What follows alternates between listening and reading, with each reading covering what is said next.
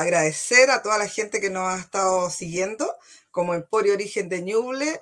Estamos demasiado contentos, recordándole a la gente que el Emporio Origen de Ñuble es un proyecto de autogestión que estamos instalados en el Cowork Working Play en Arauco 340 y hoy día con una super artista, escritora, eh, genial, compañera de Vivimos en la misma ciudad. Así que voy a presentarla y ahí le hacemos todas las preguntas como siempre. Así que en el estudio entra Ana Cerda. Muy buenas tardes. Hola, Un placer, un placer inmenso de estar aquí junto a ustedes. Eh, lo más hermoso es que el lugar cercano a que uno vive tenga esa, ese tiempo de invitarla a uno, ese cuidado de, de, poder recoger tal vez mis, mis, letras. Y eso para mí es un gran honor y un agradecimiento a ustedes que estoy ahora invitada en este lugar. Realmente un abrazo inmenso y como dije, cuesta mucho a veces el, el cuidado que se tiene con las personas o artistas o escritores, poetas, llámese todo lo hermoso que pueda haber, ancianos, que tengan un pequeño tiempo para eh, darse a conocer, para mí esto es más grande que muchas cosas que uno ha podido vivir. Bueno, le voy a contar a la gente primero, Anita, eh, yo tengo la suerte de conocerla eh, porque pertenecemos a la misma red de escritores, ella como escritora y yo como lambista, mágica, mágica. Yo siempre le he dicho y no tengo vergüenza de decirlo al aire, eh, que cada vez que yo hablo con ella yo me siento como una hoja que no cae al suelo, porque de repente con otra palabra ella me vuelve a elevar y, yo soy súper feliz cada vez que estoy contigo, Anita, y tú lo sabes. Eh, y eh, agradecerte, primero que nada, porque yo sé que estás con un, un, poquito complicadita de salud, que tengas un tiempo para nosotros, que ha sido eh, tú eres muy conocida fuera del país también, eh, como San Carlina. Yo creo que eso a uno, cuando tiene que decir algo, a la cerda uno se le infla el pecho. Eh, conocer también parte de tu historia, porque hoy día hablamos de la escritora, de la Ana Cerda, no solamente de sus letras. ¿Quién es Ana Cerda? La primera pregunta. Ana Cerda es una simple niña nacida en Yaguimávida, el kilómetro, el kilómetro 3. Estuvo aproximadamente un tiempo viviendo y de ahí se vino al lugar más mágico que puede haber en un pueblo, en la ciudad, que es el cementerio de San Carlos. Ahí hice toda, prácticamente toda mi vida. Ahí yo aprendí, aprendí que era el respeto, aprendí que era el amor y realmente aprendí a valorar la vida que a pesar que en nuestro cuerpo encontremos muchas dificultades, tormentas, el ver un nuevo amanecer es la vida misma. Y siempre he dicho que la magia del cuerpo es la vida. Y si tengo un segundo de vida, tengo que sonreír porque aún puedo aprender y conocer. A no ser es una simple niña que, que no le gusta crecer, porque el crecer no te hace soñar. El crecer no te hace ver la realidad. El crecer no te hace respetar a la gente. Y uno aquí debe ser niño toda la vida. Y el niño es el que es fácil de, de enseñar, aquel que es fácil de aprender. El niño que espera una caricia, aquel niño que le gusta sonreír y aunque se pelee de día, al otro día vuelve a jugar con los mismos. Esa es Ana Cerda. Ana Cerda es una persona que tal vez el tiempo le esté marcando su cuerpo. Y la enfermedad tal vez también se la esté marcando. Pero Ana Cerda siempre le pide a Dios no, no caer de sus brazos y sonreír hasta el último día. Y decirle a la gente, sonrían, la vida es hermosa. Y lo que nos está pasando diariamente es porque así es la vida. Y no culpemos a nadie, ni tampoco preguntemos por qué.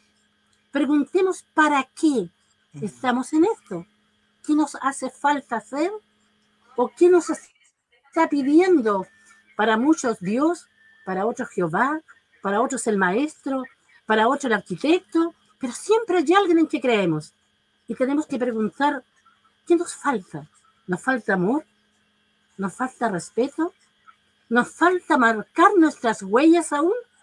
Ana, Cerda es un simple individuo, como se puede decir, que vive en San Carlos, muy orgullosa de haber vivido en la casa del cementerio, donde en ese lugar escribí prácticamente todos mis libros, más de 26 libros, donde en ese lugar yo aprendí que las letras son más fuertes que las palabras, pero también aprendí que mis letras deben ir junto con mis hechos, porque a veces puedo escribir muy lindo y hablar muy bonito, pero mis hechos me van a decir lo contrario. Entonces, lo que uno escribe, lo que uno ve, lo que uno sueña, que sea real y que sea huellas para los demás. En un lugar, en, en un libro dice que somos luces en la tierra. Que seamos luces de las buenas, de aquellas que no se apagan a pesar de que la tormenta está fuerte. Que, se, que tengamos la capacidad de ser como como ese árbol que en tormenta se mueve y vuelve y vuelve y vuelve, pero no se cae. Y yo creo que todos lo conocemos, ¿cierto? La palmera. La palmera soporta muchas cosas y después vuelve a estar firme.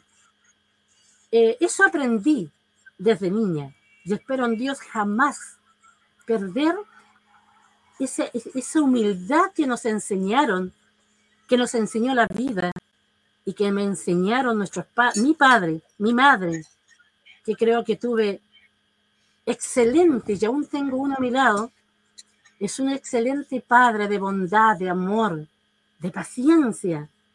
Y a veces a nosotros nos falta. Pero esa es Ana Cerda. Ana Cerda es quien usted ve, el que saluda a todo el mundo. Yo tengo la suerte de conocerte y compartir escenario contigo. Eh, decir, eh, como delante decía, que a mí no me da vergüenza decir lo que siento cada vez que estoy a tu lado, que tengo la posibilidad de compartir un, espacio junto a ti y otros compañeros de la red de escritores, eh, a quienes admiro mucho, compañeros de Coelé, Musan, Fabián, eh, Portezuelo, Ningüe, Chillán, Chillán Viejo, compañeros maravillosos igual.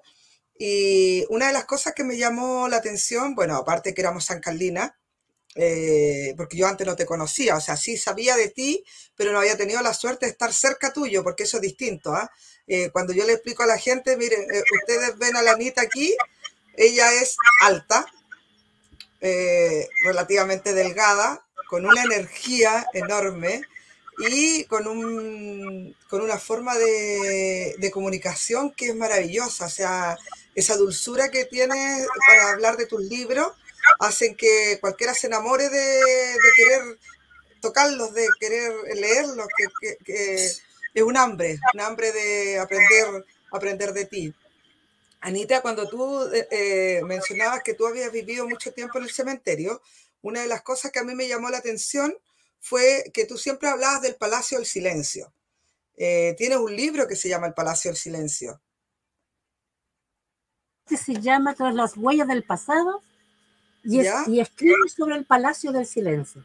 Ese, ese, ese, ese libro, eh, vamos, a, vamos a hablar un poco de tus libros, o, porque ese, ese que está ahí es Tras las huellas del pasado, y ahí es donde se habla del Palacio del Silencio. ¿Puedes explicar un poco de qué se trata ese libro? Uf, ese libro es parte de mi alma.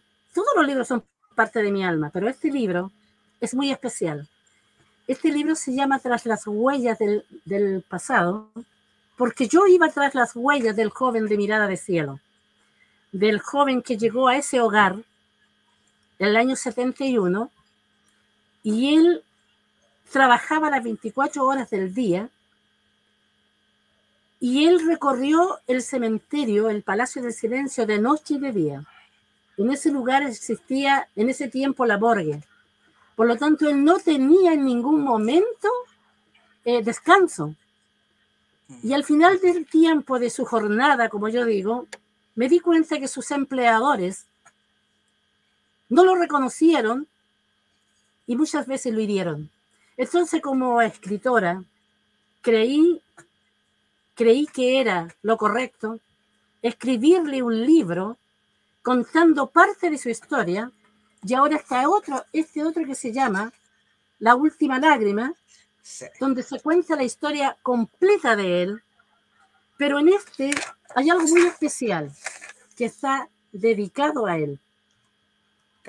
Anita, cuando, cuando tú hablas del, del hombre eh, ojo de cielo, estamos hablando directamente de tu padre. De mi padre. Que tiene unos ojos gigantes, azules. claro, eres una persona muy maravillosa, muy maravillosa, mi padre. Yo le puedo decir, déjame contarte que un joven de mirada de cielo llegó al Palacio del Silencio, con sueños y esperanza de poder terminar y empezar una familia donde él crió y le enseñó lo que era la vida y el respeto. Déjame contarte que al terminar de su vida, de aquel lugar, los árboles cuando lo veían se inclinaban delante de él y los pastos reverdecían. Y aunque era otoño, las flores eran maravillosas y las flores eran el color del arco iris que le regalaban a él por su presencia. Déjame decirte que a pesar que él hoy no va, aquel lugar lo extraña. Y hoy está vacío y el brillo de sus ojos no existe. Y cada vez que van tú lo puedes ver y puedes escuchar lo mucho que hace falta. Aquel corazón bondadoso de amor y, y aquel, aquella libertad que tenía de poder explicar ciertas cosas, que cuando llorabas, con tan solo una palabra secaba tus ojos, que cuando tu corazón estaba desesperado de dolor, él tan solo te miraba y aquella sonrisa calmaba a aquel que estaba en tristeza.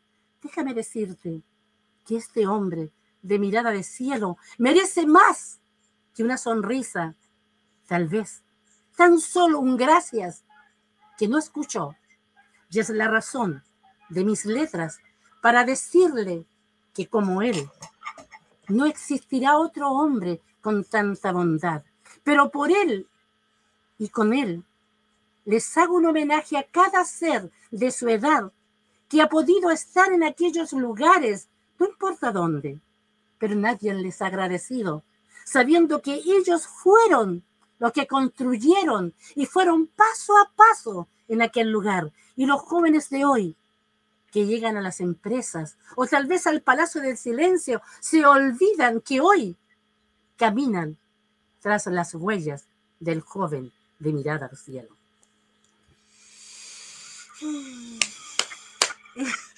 Cuando tú tenemos dos cosas que, que que yo digo que tenemos en común, una que siempre andamos, yo, bueno, tú me conoces, yo soy súper peluzona, súper cabra chica, porque creo que una de las cosas que tú antes dijiste y que nos identifica mucho, el hecho de tener siempre nuestra niña saltando, saltando, jugando, eh, creando, porque eso hace que estemos todo el tiempo full creación. Eh, yo tengo la suerte también de pertenecer a muchas cosas, entonces siempre estoy con, ah, con, con mucha energía. Eh, ¿Dónde estamos, ¿Dónde estamos. Y la otra que, que tiene tan lindo que es el amor a tu padre. Bueno, tú sabes que yo amo el mío, igual a mi madre. Tengo la suerte de tener a los dos. Que mi madre a todo esto la, la compartimos algún tiempo porque ella fue tu profe. Así que sí, yo creo que, yo creo que es una, una, una hermosa magia que ha tenido la vida y que me ha puesto gente que mi madre estuvo con ellos antes y después yo he tenido la posibilidad de compartir eh, nuestra, nuestros ideales también, porque parte de esto también tiene que ver con el ideal, el trabajo comunitario, el, el, ofrecer un servicio hacia el otro, el, el, estar siempre, el estar siempre para una palabra linda, el, el creer mucho, o sea, tú eres un ejemplo de muchas cosas y entre eso un ejemplo también de salud muy lindo, porque en, este momento, como yo decía, y, espero no meter las patas, Anita, acuérdate que yo soy experta, eh, experta digo yo, porque siempre, siempre meto la pata, y, y, yo sé que está complicadita, pero siempre una palabra linda. O sea, es de las que saludan en el, en el WhatsApp de grupo que tenemos, la primera con una palabra hermosa, eh, hace que recordemos la importancia que tiene la vida. O sea, yo, yo lo tengo súper claro. Eh, yo, tú sabes que yo tengo una enfermedad que se llama felicidad. Yo soy enferma feliz, siempre lo digo. Y, que me encanta que todo mi entorno, yo trabajo siempre en equipo, mi entorno siempre esté como vibrando esto también. Y una de, de las cosas que, que, vivimos juntas, bueno, el hecho de estar en escenario, de, de poder compartir, de poder estar, eh, es el respeto.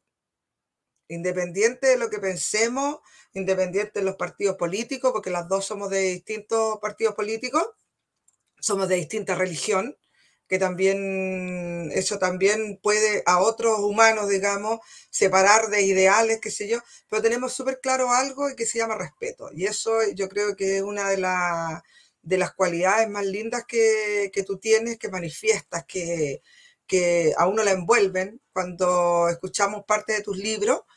Y hay un, uno de tus libros que, acuérdate que yo de repente no me acuerdo mucho de los nombres, pero que tenía que ver con una niña también en el...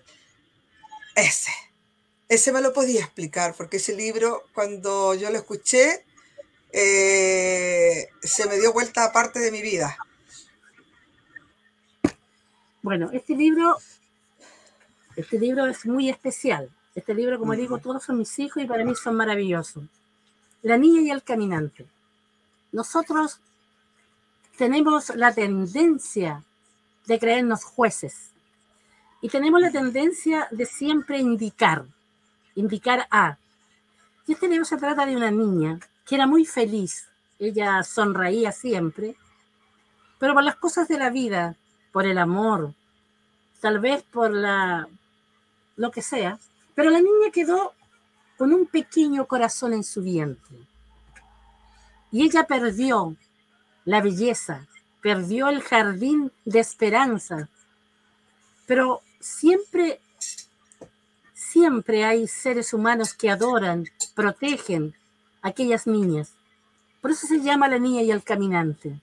Cuando ella ya estaba muy mal, muy triste, muy perdida en el desierto, el libro dice, y la niña muere de sed en el desierto. El caminante de lejos la ve, corre, la toma en sus brazos y, le da de beber de la fuente más dulce que puede ver, que son sus labios. Ella, al abrir sus ojos, vuelve a ver aquel desierto lleno de flores, porque vuelve la esperanza a su alma. Yo creo que aquí en este mundo no estamos para juzgar, estamos para ayudar. Y los niños no vienen por venir a la tierra. Dice que Dios permite la vida y somos, tenemos que ser responsables con nuestros sellos. Y muchas veces tenemos culpa todos, la sociedad, la familia. No debemos de culpar solamente a la niña por lo que le ha sucedido, sino que es un, es un complemento que existe en la tierra que como seres humanos muchas veces nos cegamos. Y a veces como madre juzgamos y muchas nos echan y otras tienen que abortar. Yo soy contra el aborto porque creo que la vida es la cosa más hermosa que Dios nos puede dar. Y siempre hay una manera de poder reguardar y ayudar la vida que tiene nuestro vientre. Soy de aquellas que dice, sí, yo hago lo que quiero con mi vida, correcto, con mi vida pero no con la vida que tengo dentro de mi vientre, porque esa es otra vida, la cual ella también tiene el derecho de decidir, porque no decidió venir, venir. La fueron a buscar a aquel lugar. Por eso el libro se llama La niña y el caminante. Es una historia donde no va a pasar solamente ahora, ni mañana, ni pasado, seguirá pasando. Pero es un grito de auxilio para decir, oye, espera, te puede pasar a ti, a tu nieta, a tu hijo, a tu amigo. Y no es un crimen. Crimen es abortar. Crimen es votar. Crimen es rechazar Pero tener un bebé es un privilegio, que si no lo puedo tener hay muchas cosas como hacerlo. Se puede, lo pueden dar en adopción y seguir viéndolo, pero cuidarlo, porque es una vida que no pidió venir. Y si no pidió venir, tenemos que hacernos responsables de lo que fuimos a buscar. Esa es la forma que yo escribo. Yo este libro, es como digo, La niña y el caminante, es para gritar, oye, espera, no llores, no sufras, porque ese pequeño corazón que está en tu vientre te va a hacer sonreír cuando tenga 15 años, cuando empiece a caminar, cuando tenga 20, cuando te traiga nietos, y aquel dolor que tuviste tal vez en un año, el resto de tu vida te lo va a recompensar. No la voces, porque es parte de ti y es tu responsabilidad. No es la responsabilidad del vecino, es nuestra responsabilidad como familia, como, como familia, como la humanidad en sí. Entonces yo creo que la forma que yo escribo, como digo, fue por vivir en el cementerio. Y sé que una persona que tiene 100 años se llora igual que el que tiene un día. Y te lo digo por qué. Porque a mí se me fue un nieto de tres días y lo lloré tanto cuando se fue mi madre en el 82. Aquí no es el tiempo, aquí es el amor. Aquí no es el tiempo que vivió el ser humano. Porque la Biblia, y muchos saben que para Dios un día son mil años y mil años un día. Y el amor es siempre. El amor no es a veces. El amor es siempre. Y el amor no tiene color. El amor no tiene edad. El amor no tiene religión. El amor es amor. Es así de simple. Y si yo, y si yo decido votar algo que yo fui a buscar, no puedo creer que pueda tener amor. Porque si no tuvo amor con ella misma, ¿cómo voy a tener amor por otro ser. Esa es la forma que pienso, que escribo. Respeto todas las creencias, respeto todas las opiniones, pero la mía es así. Mm. Oye, Anita, bueno, tú, tienes siempre la, una, forma eh, tan poética y al mismo tiempo tan visceral, digamos, de, tu forma de escribir. Y ahí cuando dices eh, que se llora tanto una persona con, o un, ser de tres días como una persona de 100, tú hablas de un tiempo y el tiempo el, no tiene que ver con eso. Yo siempre, yo siempre digo también de que los tiempos no, no son días ni fechas, sino que son de emoción, de sentir, de, de que, bueno, también es un poco inexplicable que cuando uno le dice a la gente de que eh, es tanto el dolor, pero el dolor tiene que ver con eso, tiene que ver con cómo uno, uno tiene la intensidad de lo que está viviendo. Sí. Oye, Anita, eh, cuando, cuando tú hablas de, de tus libros, una pregunta súper a lo mejor hasta de curiosidad, ¿cuál fue tu primer libro? Aunque sea curioso, todavía ni siquiera lo he visto, ni siquiera lo, lo, he revisado, pero se llama Solo Pensaba. Son pequeños trozos que escribo. Mi primer escrito se llama Tristeza, que se la escribí a un tío que yo adoraba, que por culpa de ciertas situaciones, él se tuvo que ir. Y dice tristeza, ¿por qué vienes a mí si tan solo soy una niña? Tristeza, no te quiero a mi lado, porque siempre viene junto a la soledad y la nostalgia. Tristeza, aléjate de mí. ¿Por qué te llevaste los brazos que me alzaban al cielo y me mostraban las estrellas y veía la sonrisa? Tristeza, aléjate de mí, porque aún soy una niña y no creceré, porque quiero seguir soñando y no olvidar los brazos que elevaban al cielo para poder mostrarme las estrellas que bajan a la tierra, para poder seguir siendo niña y cuidar cada detalle de mi vida. Tristeza, no llegues a mí, aunque sé que serás mi compañera hasta siempre. Algo así dice. Oye, la gente no sabe y no tenía por qué saber también que tú tienes una memoria pero impresionante. porque eso, yo creo que eso lo escribiste hace cuántos años. eso lo tuve que haber escrito yo el año, ya pasó. Tengo 15 años ahora, por ese tiempo.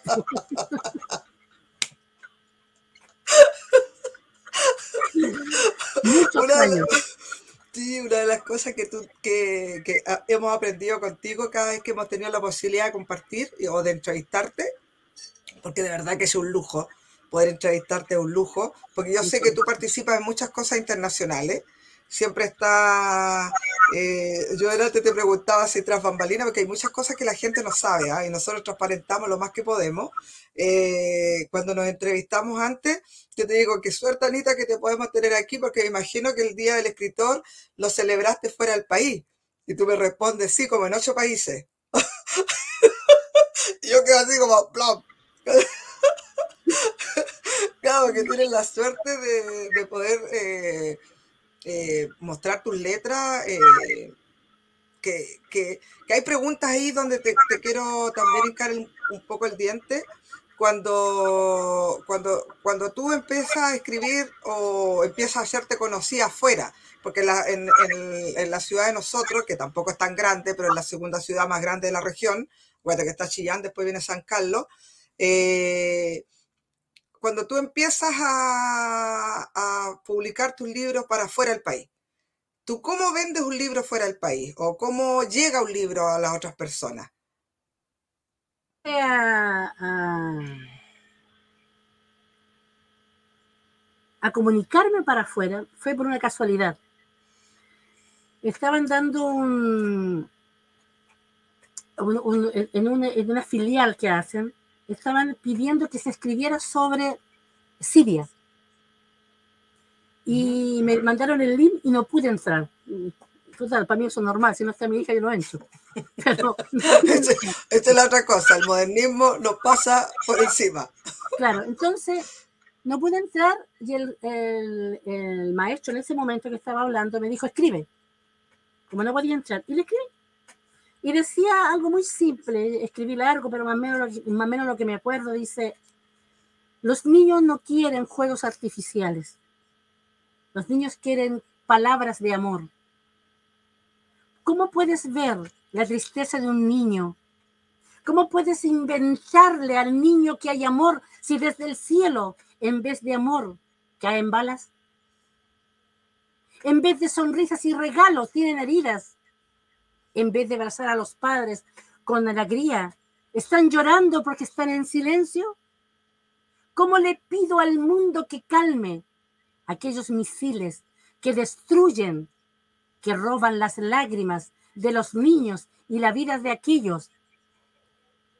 Déjame, por favor, escribir y decirle a aquel que no tiene corazón que calme su rabia, porque hay niños, ancianos, algo así decía. Y ahí me escribieron automáticamente, me llamaron de México y empecé a, escribir pequeños escritos y empecé se empezó a abrir, me empezaron a llamar de Honduras, de Nicaragua, de la Argentina, eh, Costa Rica, Londres. Eh, hace poquito me llamaron de otro lugar que mandé, parece a ustedes les mandé el, el link. Eh, de varias partes, pero presenté los libros, están presentados los libros, ya ahora se está haciendo todo el trámite para poder ya hacer todo bien legalizado. Pero el libro de Tras la Juega del Pasado, ese ya anda dando vuelta en México, pero de esa forma. De esa forma. Eh, para mí, para mí. espérate un poquito, Anita, espérate. Porque acuérdate que a los 30 minutos ah, eh, hacemos un corte y seguimos conversando. Ha pasado así, súper rápido, son 45 minutos al aire. Así que la, voz del Pepe Grillo que tenemos nos va a decir que nos vamos a un intermedio.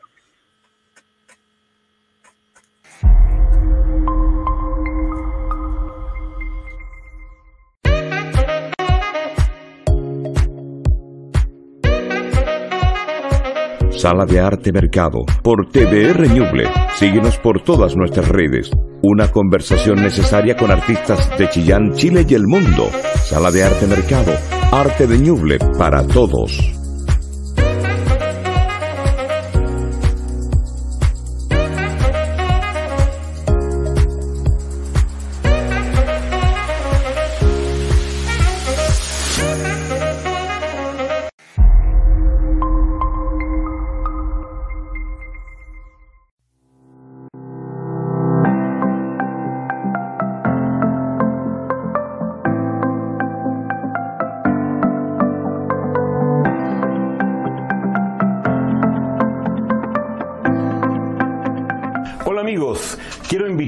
Que vean este canal, TDR Ñuble, y en este canal mis reportajes donde podrán conocer lugares de Chillán y de nuestro país, Chile.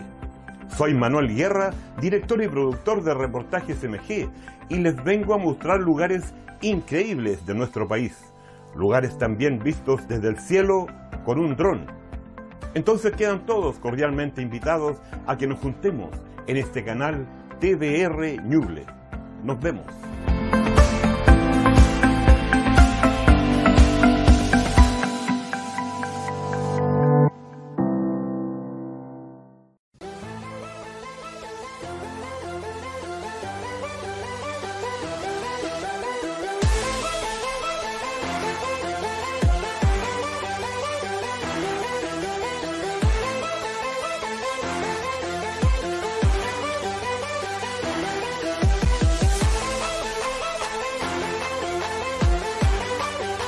Rincones del Sur del Mundo.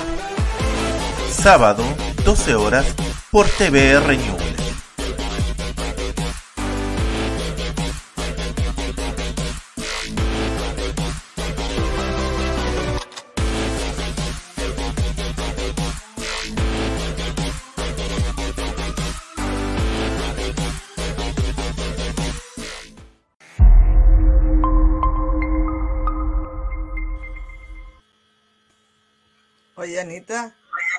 Hay harto, harto otros programas que tiene el canal. Tenemos la suerte de poder estar en uno con el Emporio Origen de Ñuble. Contarle un, un poquito a la gente de qué se trata nuestro, nuestra intervención dentro de este canal, es para poder fomentar, visibilizar, como siempre decimos, a los compañeros y compañeras y tener la posibilidad de, de compartir contigo como red de escritores que nosotros pertenecemos a un grupo maravilloso, siempre digo que pertenecemos a un grupo mágico, trabajamos con gente desde la magia, así como estás tú, están otros compañeros de otras partes de la, de la región, y estábamos en una pregunta, ¿cómo empezaste a, a, a que te, te, escucharan fuera del país? Porque digo yo te escucharan, porque en el fondo tú estás en muchas eh, intervenciones virtuales, y... Eh, uno de tus libros es el que está afuera ya. Afuera Bueno, dando está- vuelta. Está la huella del pasado, está la niña y el caminante, y está eh, entre el silencio y la vida. Y el. Ese. Un nuevo amanecer. Un nuevo amanecer. Mira, de, dos libros no hemos hablado. Eh, ¿Puedes un poquito eh, conversarme del libro, el segundo que mostraste? Ese, Entre el silencio y la vida. ¿De qué se trata ese? Este libro se llama Entre el silencio y la vida por una cosa muy especial. Yo creo que uno debe de contar historias reales, llenas de sueños, llenas de, de, de alegría. Este libro, no sé si se ve ahí, Sí, este libro es parte de alguien que está enferma, que supo que tenía ese, ese herida terrible que se pone en el cuerpo y que muchas veces es difícil de sacar, que se llama cáncer.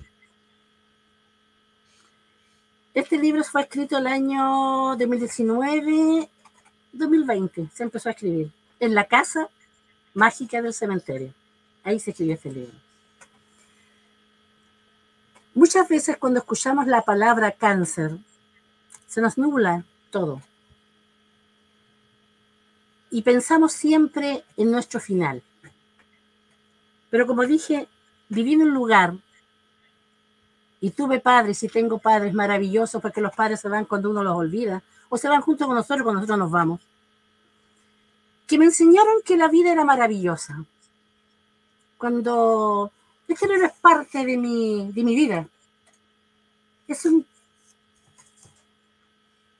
¿cómo llamarlo? Es un grito para los que tienen lo que yo tengo, que no se, que no se, que no se den a morir, que no sufran, que no se desesperen, que vuelvan a ser niños.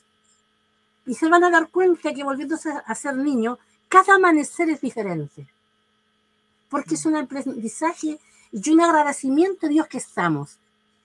Yo recuerdo que fui a Concepción, la primera vez que fui a Concepción, mucha gente muy triste, es muy terrible entrar a quimio, es muy terrible entrar a, a, a radioterapia, está toda la gente esperando, algunos conversan, nada más triste.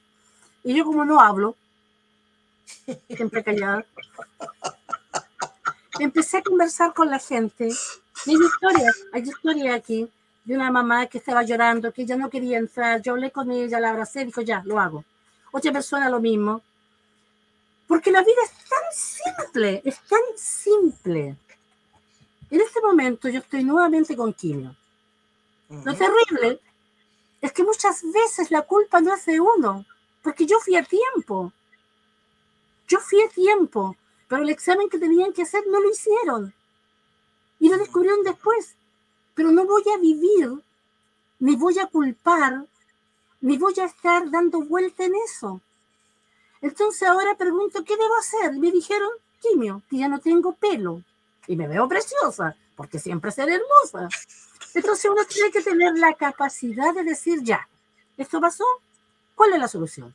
Y pensar, y pensar, ¿cuántos están sanos y mueren en un choque? ¿Cuántos les dan un infarto? ¿Cuántos les da trombosis? ¿Cuántas personas creen que tienen mil años y se van al otro día? Entonces, ¿por qué voy a estar desperdiciando mi tiempo en pensar si tengo mi gente que disfrutar? No niego que a veces uno dice, ok, pues ya, ok, ya. El ver la sonrisa de tu padre, el ver la sonrisa de tu compañero, de tus hijas, de tu hermana que te llama siempre, el estar siempre, y antes conversaba con ella, tengo razones para vivir, tengo razones para luchar, tengo razones para decirle a Dios, estoy en tus manos, Señor.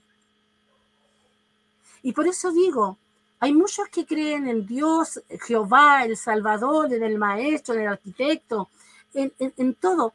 Siempre uno tiene alguien superior a uno que uno confía. Y uno dice, ya, ok, tengo esto. Y yo digo en una parte, yo estoy escribiendo un nuevo libro que dice, y otra vez. Y en una parte dice, ¿y por qué voy a perder mi sonrisa si aún estoy aquí? Si cuando en la mañana mis ojos se abren, frente de mí hay amor, ¿por qué yo debo darle a ellos la cara de tristeza y recordarle cada segundo que mi vida está triste? Entonces este libro dice en una parte, dice, caminaba por el coche por aquel camino y dejé mi cuerpo sentado en aquel coche y mi alma se fue por la ventana y aquel unicornio que siempre está a mi lado me elevó tan alto que me encontré con el dragón y jugaban conmigo entre las nubes. Y miraba de lejos mi cuerpo, que iba cansado y herido en aquel carro. Mas el unicornio me decía que fuera tranquilo y me fue mostrando el camino de alegría. Y fui escuchando lamentos en aquel carro que lloraban y otros preocupados por su vida sin recordar el pasado, aquel que habían sido felices. Y de lejos, vi el mar, porque como sabemos, Concepción se ve el mar cuando uno va viendo. Y de lejos vi el mar, y en aquel mar estaba el árbol más hermoso, lleno de estrellas, otra vez pequeños cristales. Y fui a tocar el agua y descubrí que tenía el sabor de mis lágrimas. Y pensé, serán las lágrimas de la humanidad que llegan a esta fuente y el cristal del árbol me las está mostrando. Y seguí. Y no dejé de sonreír. Y al entrar a aquel lugar donde entraría vida por mis venas y quemarían aquella herida, las palomas estaban al entrar. Todas las veían y todas las miraban. Pero no se dieron cuenta que era el cantar de Dios, que era que tú escuchabas al entrar. Ellas cansaban y te seguían. Y se perdían cuando entrabas en aquel pasillo, pero al llegar al lugar donde estaba aquel lugar que te colocaban aquellas gotas de tu vida, las palomas cantaban en la ventana y te hacían sonreír y seguías volando y recordando tu niñez donde habías sido feliz. ¿Por qué tengo que llorar? Si Dios manda las aves, el unicornio, para que yo siga soñando, y al llegar a casa sé que me esperarán con amor. ¿Por qué tengo que llegar con tristeza a aquel lugar? Entonces este libro es para eso, para quien esté herido, para quien esté cansado. Y como dije el otro día, el cáncer es cáncer. El cáncer llegó a mí, yo no lo tengo, él llegó. Se queda, se va, no lo sé, pero yo estoy haciendo lo que se vaya, con alegría, con esfuerzo, con remedios, con Dios, que es lo más principal, con fe y obediente a lo que estoy haciendo. Si se quiere quedar, se queda. Pero no me va a dejar, no me va a borrar la sonrisa. ¿Qué es más grave para mí? La depresión.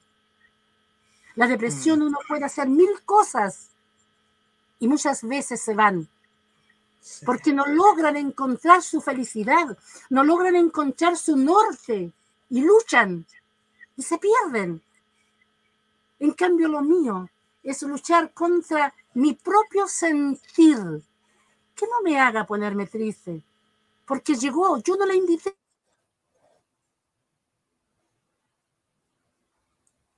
Tenemos un problema con la conexión, Danita parece. Eh, se quedó eh, bueno, la Anita está en San Carlos en este momento, en, no sé si me, escucha, productor. Tenemos un problema de conexión. Sí, sí, la, Anita está con, problemas de, de, conexión. De conexión, sí. Sí. Bueno, le, contamos porque quedó ahí su imagen pegada y ella estaba justamente hablando de uno de los temas que en este momento está pasando, eh, de sus libros como, como escritora sancaldina, es un privilegio tener la posibilidad de entrevistarla. Y ahí está. Anita, ¿te, te habías quedado pegada? No sé, se fue eh, todo. Sí, eh, le estábamos explicando a la gente un poco de tus libros y tu, de tu libro justamente, el, el, que estábamos hablando, que era de la enfermedad que, que habías padecido, ¿sí? Y que ahora estás eh, escribiendo el otro que se llama Otra vez y otra vez. Y otra vez y la lucha, y la lucha, que, bueno, una de las cosas que te identifica a ti es tu, tu alegría, tu, como dices tú, tu sonrisa permanente, que, que, claro, uno, uno, siempre dice y, siempre cree que la gente que anda muy feliz por la vida porque no le ha pasado nada, mentira, mentira, porque aquí hay un ejemplo al frente mío. Eh, eh, ha, estado, eh, ha estado en situaciones muy complicadas y ha estado siempre con esa sonrisa que es real, porque para los que estamos al lado tuyo sabemos que es real.